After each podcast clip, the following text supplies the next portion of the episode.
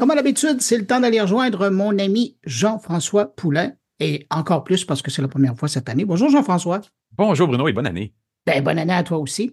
Écoute, on se relance dans une nouvelle année de UX et pour bien commencer l'année, tu as décidé de nous parler de prototypage. On parle effectivement de prototypage cette semaine, puis je voulais t'en parler parce qu'on on pousse le prototypage encore un peu plus loin. Tu sais, dans, dans les dernières entrevues, là, dans, les dernières années, on, parle, on a souvent parlé de prototypage, mais Mais rappelons ce que c'est le prototypage. C'est quoi le prototypage? Ben, c'est la, la, la la réalisation de ce que tout le monde pense dans leur tête sous une forme le plus concret possible. Ça peut être dans le domaine du design industriel, un, objet, ça peut être sculpté en bois, alors que les voitures, des fois, on les voit, là, ils sont modélisés avant dans leur forme, avant d'être envoyés sur des chaînes de montage. C'est la même chose dans à peu près toutes les industries. Et dans le numérique, bon, on l'a repris ça à un moment donné parce qu'on s'est rendu compte que entre la personne qui avait une idée et la personne qui allait le réaliser, il y avait comme un trou entre les deux. Il y avait comme une, une, une, portion de rêve qu'on comprenait que, tu sais, entre la personne qui dit, ben, OK, tu vas faire ça, ça, ça, ça, puis la personne qui le fait, ben, à un moment donné, la personne qui le fait devait imaginer des choses. Donc, il est arrivé à un moment donné le UX, le design, puis tout ça, puis on s'est dit, ben, attendez, on va essayer de vous faire voir ce que vous allez avoir en programmation, puis qui va prendre deux ans à faire, mais on va vous le faire en un mois, ce qui s'appelle prototyper l'idée originale d'un directeur, d'un CEO ou autre. Fait qu'on fait du, des petits dessins. Ça peut, prendre plein de formes. Ça peut être dessiné sur papier. Euh, euh, bon, plus récemment, évidemment, on utilise le logiciel Figma dont on a parlé, qui permet de modéliser les interfaces mobiles ou euh, pour ordinateur, iPad et autres. Donc, on fait ça comme ça, puis là, on le fait tester sur des utilisateurs et on vérifie si ça fonctionne. Et là, cette semaine, tu as décidé de revenir au sujet. Pourquoi? Ben, il y a une petite tendance depuis un an ou deux qui est en train de se mettre en place, qui est de, au lieu de partir sur des projets pharaoniques de programmation, parce que quand on parle d'un gros logiciel, ça peut être parfois un an ou deux avant d'avoir un résultat. Et il y a des compagnies, à Montréal, par exemple, il y a l'Intaclab qui s'est lancé, qui a un petit département maintenant de prototypage rapide. C'est déjà rapide de faire du prototypage quand on dessine, mais c'est un, c'est de prendre un, petit risque supplémentaire, de dire en fait, on va prototyper, on va intégrer des programmeurs dans l'exercice. On va se permettre que ça soit pas parfait. J'avais fait une entrevue il y a, euh, je pense, deux ou trois ans avec Marcio Lebovitch, qui avait travaillé à Montréal chez la première compagnie euh, Ucentric, qui faisait du UX à Montréal en début des années 2000, et qui est maintenant à New York, euh, à Sao Paulo en fait, mais dans une compagnie new-yorkaise, qui font ça. Ils font du prototypage où ils intègrent les programmeurs et ils disent à leurs clients, on va le tester rapidement, on va programmer quelque chose en un mois, peut-être moins. Puis attention, on va le scraper. On va le démolir après parce qu'on va l'avoir fait de façon non permanente. On va pas avoir planifié, mais on va se permettre d'essayer, se connecter sur les bonnes bases de données et le montrer, le faire fonctionner avec des utilisateurs choisis. Donc, on est capable d'aller un petit peu plus loin dans ce processus-là. Et donc, cette semaine, mon invité avec qui je parle, c'est Roxane Lessard, qui est euh, la fondatrice d'un logiciel qui s'appelle Panorama, qui est un logiciel de gouvernance pour les conseils d'administration, et qui avant avait une entreprise qui s'appelait IWN Studio, qui faisait du prototypage rapide. Et ça les a amenés chez IWN à fondé Panorama parce qu'à un moment donné, à force de faire des projets des autres, ils se sont dit on va faire nos propres projets. Mais c'est intéressant parce que Roxane se dit développeuse UX, c'est très rare. Et normalement, j'ai toujours un doute quand un, développeur me dit je suis UX aussi. Mais dans son cas, elle, c'est vrai. Et elle l'a poussé jusqu'à devenir entrepreneur elle-même d'un logiciel, d'un SaaS pour aider euh, les OBNL. Alors, est-ce qu'on pourrait dire que tu t'adresses à un spécimen d'une race rare? Déjà, les UX en général, dans le domaine du numérique, on est des spécimens. ben voilà. Ben, Jean-François, merci beaucoup pour cette rencontre. On va l'écouter à l'instant, puis on se retrouve la semaine prochaine. Salut. Salut. En fait, à la base, euh, il y avait plusieurs idées qui étaient un petit peu euh, dans, dans, le pipeline d'idées, que j'aime dire. Et euh, à un moment donné, un plus un fait deux, dans le sens où est-ce que moi, je juste sur des conseils d'administration, puis il y ah. avait un manque de structure, un manque d'organisation un petit peu à certains égards. Et euh, je me dis, ben, il y a peut-être quelque chose à faire à ce niveau-là en termes de, de logiciel informatique. Mais mhm. si on prend juste l'idée en soi seule, euh, sans rien à l'arrière, ben, c'est un petit peu décousu.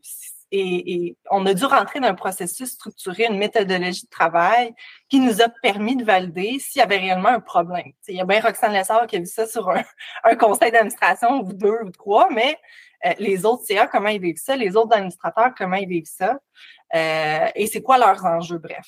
Donc, c'est vraiment là où est-ce qu'on est arrivé dans une méthodologie structurée, où est-ce qu'on a euh, fait au-dessus d'une trentaine d'entrevues, au-dessus de 30 entrevues, pardon, là, avec des utilisateurs potentiels pour un, logiciel, donc administrateurs d'OBNL, de PME, de start-up, pour vraiment voir comment ils vivaient ça, euh, sur les conseils d'administration puis comprendre leurs enjeux. Un, vrai processus UX, là, ça, vous, tenez, tu tiens ça parce que j'ai vu dans ton titre sur LinkedIn développeuse UX ou développeur UX. Et, et, donc, IWN, c'est ça que vous faisiez. Maintenant, vous avez transféré vos efforts dans Panorama. Et donc, vous avez fait un processus de validation en amont. Mais vous êtes passé à l'exécution en plus. Là. Exactement. Le processus de validation est super important. Puis suite à ça, ben, c'est à la suite de ces, entrevues-là qu'on a, qu'on était en mesure finalement de simplifier, si je peux me permettre, un problème. quand je dis simplifier, c'est vraiment de, de, de l'amener le plus simple possible afin de faire un prototype rapide et tester de façon plus réelle un petit peu cet enjeu-là. Euh, donc, c'est vraiment là, à travers ce processus-là qu'on est passé où est-ce qu'on a fait un premier MVP qu'on appelle donc processus minimal, euh, produit minimalement viable pour euh, le mettre dans les mains des utilisateurs le plus rapidement possible et itérer. On a également fait un programme qu'on a nommé Saine Gouvernance, on a, où est-ce qu'on a fait quatre rencontres avec dix organisations qui ont voulu embarquer dans le programme avec nous. Ouais. Et euh, ils ont pu tester euh, les, euh, les wireframes sur Figma, le prototype qui était développé page par page. Donc, c'est vraiment une série d'itérations qu'on a fait avec eux autres finalement pour en arriver à un produit final. Processus plutôt rare dans le monde des startups d'ailleurs. Donc, vous êtes rentré, vous avez quand même fait un processus, une, diligence au début de valider si vos hypothèses étaient bonnes, prototypage, et là, vous avez des compagnies qui vous aident, des organisations qui se disent, ben nous, on en a besoin, mais on aimerait ça le tester rapidement, et vous arrivez dans l'exécution en même temps. Mais je, vais te poser la question aussi, ou te la poser, quels ont été les, quels sont les grands problèmes que les CA ont? Euh? Ben, c'est un excellent point que tu amènes. En fait, euh, puis écoute, les problèmes varient de à qui on s'adresse. On parle des EBNL, c'est souvent des administrateurs qui sont bénévoles. Dans des PME, startups, c'est souvent des gens qui ont des, des hauts postes de direction. C'est un, deuxième engagement. Donc, même chose, peu de temps euh, à donner finalement dans chacune de ces situations-là. Euh, donc, ça reste un, un, engagement additionnel finalement à ce que chaque individu fait déjà dans son day-to-day. Et il y a une structure, il y a une reddition de compte à y avoir dans ces conseils d'administration-là et on doit se, faire en sorte que ce sont des réunions qui sont efficaces parce que justement, on n'est pas dans le day-to-day avec ces organisations-là. Euh, donc, des enjeux qu'on a soulevés étaient beaucoup en termes de euh, processus lourds en lien avec la gouvernance, peu de temps à amener euh, des, de, la valeur, de créer de la valeur, pardon, peu de temps à passer sur des interactions stratégiques qui amènent quelque chose. Donc, on s'est dit, ben à ce niveau-là, est-ce qu'il y a des processus qui pourraient être automatisés, qui pourraient être facilités? Et c'est là où je fais un lien avec le UX qui est super intéressant, c'est le UX a limite un côté éducatif aussi dans notre euh, dans notre logiciel où est-ce que euh, les gens ben, arrivent dans Panorama et finalement ben, il y a une structure intéressante qui est faite, c'est simple, c'est cadré et on sait que notre devoir fiduciaire finalement ben, il va être il va être fait de façon convenable et qu'on n'oubliera pas quelque chose entre les cracks puis qu'on va être efficace aussi quand on va se rencontrer. Et c'est important parce que les gens savent pas tout le temps qu'être sur un CA, il y a une responsabilité professionnelle, il y, a une, responsabilité qui vient avec ça. Donc, ça devient important d'avoir un encadrement qui est bien fait. Là. Exactement. Euh, c'est puis c'est souvent méconnu. Donc c'est un petit peu là où est-ce que même à travers la mission de, de, de, Panorama, ben on se dit on va aiguiller le plus possible les, gens à travers ce qui, ce qui est bonne pratique et tout ça. Donc tout ce qui est génération des, des minutes, des procès-verbaux, des résolutions, euh, résolutions écrites, résolutions en, en conseil, c'est des choses vraiment qui des fois on sait pas trop par où commencer, quand en faire une, pourquoi on en fait une. Donc euh, de donner un petit peu ces outils-là, parce que ça reste un petit peu, ça doit être fait. Il y a une valeur assez évidemment, mais le, processus de faire ça peut être administratif et assez lourd aussi. Puis comment on le fait? Ben c'est là où est-ce qu'on se dit, ayons un, logiciel qui soutient, qui est simple, qui facilite et amenons notre réelle valeur dans des questions stratégiques, dans euh, faire des travaux pour faire avancer X, Y, Z sur, notre planification, etc. Donc, c'est vraiment de, laisser les administrateurs se concentrer euh, à tout ça finalement. Ça les prend par la main un peu, donc. Tout à fait, tout à fait, c'est l'idée. Euh, puis dans l'industrie, écoute, ce qu'on y retrouve, c'est de la gestion documentaire, des logiciels qui font un, Google Drive, Google Drive 2.0 sécurisé, euh, ou des logiciels de gestion documentaire. Mais il y a tellement plus au sein d'un conseil d'administration, tellement plus de règles, de valeurs. On parle de diversité même, euh, comment qu'on améliore la composition de notre CA. c'est toutes des, des, des questions sur lesquelles on se penche afin vraiment de devenir une boîte à outils pour les, les administrateurs et administratrices. Et, c'est intéressant, c'est important, j'imagine aussi, parce que les OBNL, parfois, euh, euh, c'est eux qui drivent le show, euh, comme ils disent en anglais. c'est eux qui disent, ben bon, OK, le CA, vous êtes là, on a fait un ordre du jour, mais en réalité, pour bien valider ce qui se passe dans l'OBNL, ça devrait être le, CA qui, qui gouverne, qui fait cette gouvernance-là envers l'OBNL, qui fait ses vérifications, qui fait ses, ses, validations. Tout, tout, se passe bien aussi. Mais j'imagine que Panorama aide à faire ça. Là. Oui, tout à fait. L'idée, c'est vraiment de ne pas tomber trop dans l'opérationnel au niveau du CA, mais euh, à l'inverse, de ne pas être non plus trop dans, dans les nuages, dans le stratégique. Fait qu'il y a une, balance aussi à y avoir, de dire on doit discuter des bonnes questions euh, autour de la table et ben, comment on le fait, puis qu'est-ce qui doit être souvenir, par exemple, à l'ordre du jour, qu'est-ce qui doit être préparé en amont, qu'est-ce qui doit être suivi. Euh, c'est vraiment des questions sur lesquelles les, administrateurs doivent se pencher. Puis même dans un contexte aussi de start-up euh, qui lève du financement avec des institutionnels, fonds d'investissement autres, etc., ben ils vont passer à travers une due diligence et tout ce qui est poutine du, je veux dire, gouvernance du CA doit être en ordre, doit être conforme. Et si c'est pas fait, ben malheureusement, ça a des, ça a des conséquences pour eux. Ah, c'est intéressant. Et, et, c'est pas donc, c'est pas juste pour les OBNL, ça, ça va la gouvernance d'une organisation à l'autre, oui, il y a des, peut y avoir certaines différences. En fait, c'est surtout les enjeux qu'on va traiter, c'est propre à l'organisation, etc. Mais la structure en soi, est, quand même assez pareil d'une organisation à l'autre. Ça, ça reste aussi des fois méconnu.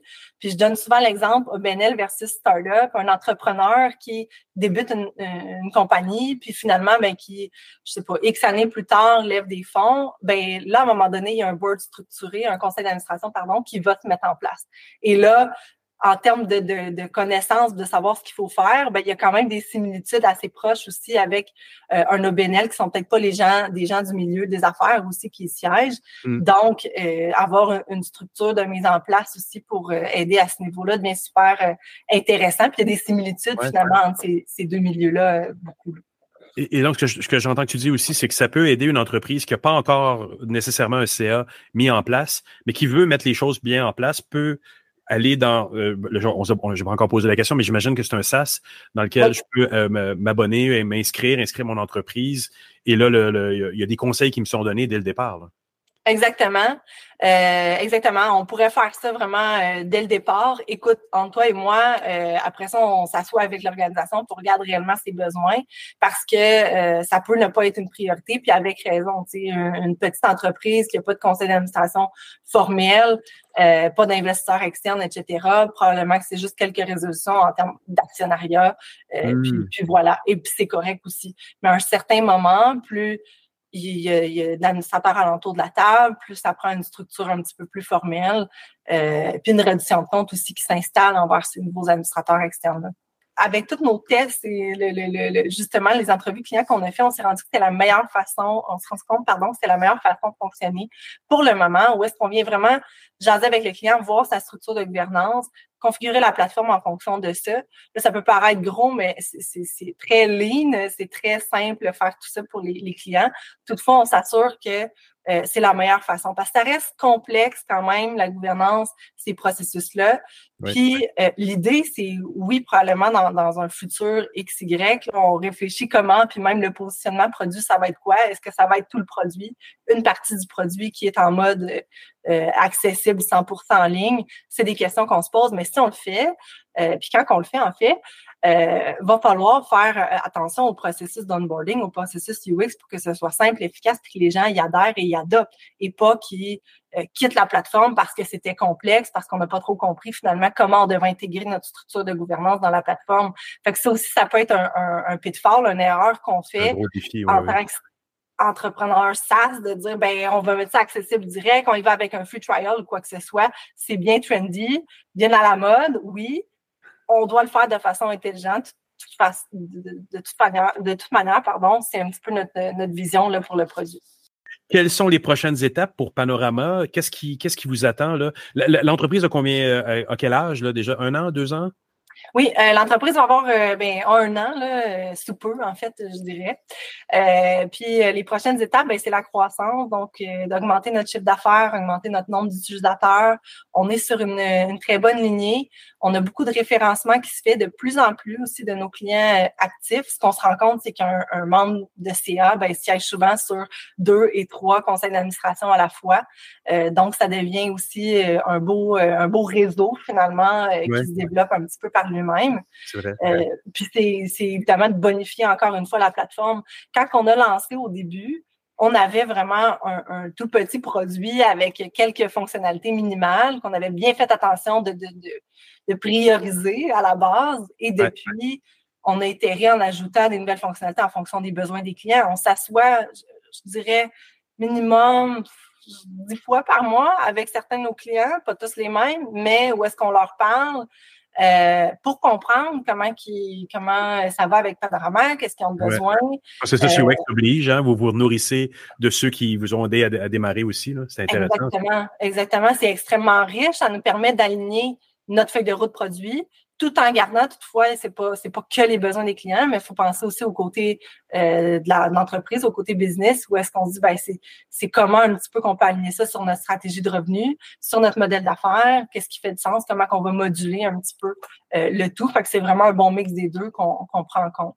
Puis, puis je me permet une petite parenthèse aussi où est-ce que on, on, travaille avec euh, souvent des, des gens plus âgés, disons, là, je vais dire. Euh, des vieux cinquantaine, euh, soixantaine aussi, là, qui, qui siègent pour des gens de carrière, en fait, parce que ça, fait bien du sens. Euh, et euh, le logiciel doit être assez simple aussi pour faire en sorte que peu importe le niveau d'aisance avec les technologies, euh, qu'il puisse être utilisé finalement convenablement. Donc, et, ne serait qui est portée. Et une entreprise ou une organisation qui voudrait faire affaire avec vous en ce moment doit commencer comment? Quelles sont les étapes qu'il doit faire? Oui, ben c'est super simple. On se rend sur notre site web et on, euh, on demande à nous euh, à nous parler. Euh, on va bientôt aussi, on, fait des changements toujours en mode itératif, donc on va bientôt aussi pouvoir voir des, des démos directement sur le site web. donc c'est vraiment pour rendre le plus, le plus possible panorama accessible, voir ce qu'on fait, euh, etc. Mais c'est vraiment de se parler. Puis euh, à la suite d'une première conversation, honnêtement, tout le reste se, passe super rapidement. Où est-ce que notre équipe met, le tout en place. Donc, c'est ultra simple pour un conseil d'administration euh, d'embarquer finalement dans, dans l'aventure puis de simplifier ses opérations par la suite. Roxane, merci vraiment beaucoup pour ton temps. merci à toi, ça fait grand plaisir.